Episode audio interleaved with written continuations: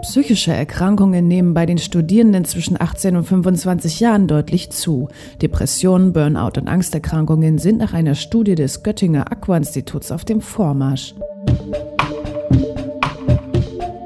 Vernünftig essen, regelmäßige Bewegung, ausreichend Schlaf und soziale Kontakte werden neben dem stundenlangen Lesen und Lernen für die Prüfung total vernachlässigt. Das macht krank.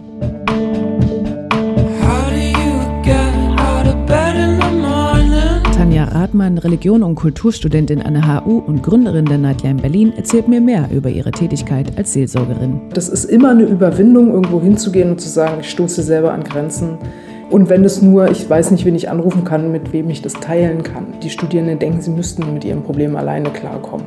Also, weil das ist ja, ne, man studiert ja, man muss selber lernen und das ist, da ist ja schon noch sehr viel Eigenständigkeit gefordert. Neben dem Berliner Krisendienst, der psychologischen Beratung der Hochschule und das offizielle deutschlandweite Seelsorgetelefon existiert seit dem Wintersemester 2019 die Nightline Berlin.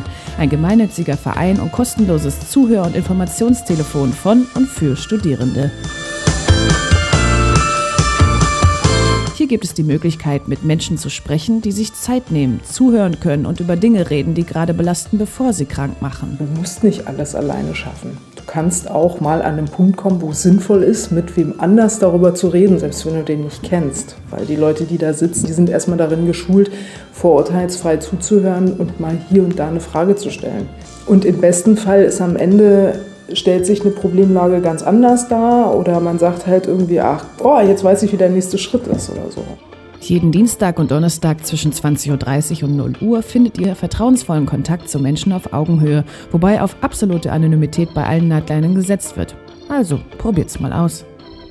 Es ist kein Problem zu groß oder zu klein und es muss auch kein Problem sein, weswegen man anruft. Wenn man einfach das Gefühl hat, man möchte jetzt einfach mal nett mit jemandem reden, dann kann man das auch tun. Nightline Berlin wird rein ehrenamtlich organisiert und getragen. Eine offizielle Vereinsgründung steht kurz bevor, um unabhängig von Institutionen agieren zu können. Jederzeit also könnt auch ihr Vereinsmitglieder werden und das Team unterstützen.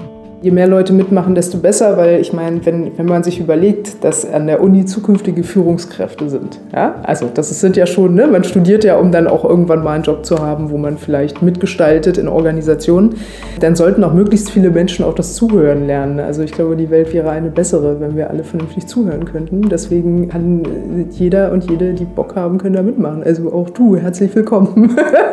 Alle Informationen erhaltet ihr unter berlin.nightlines.eu und auf h ho-berlin.de Nightline.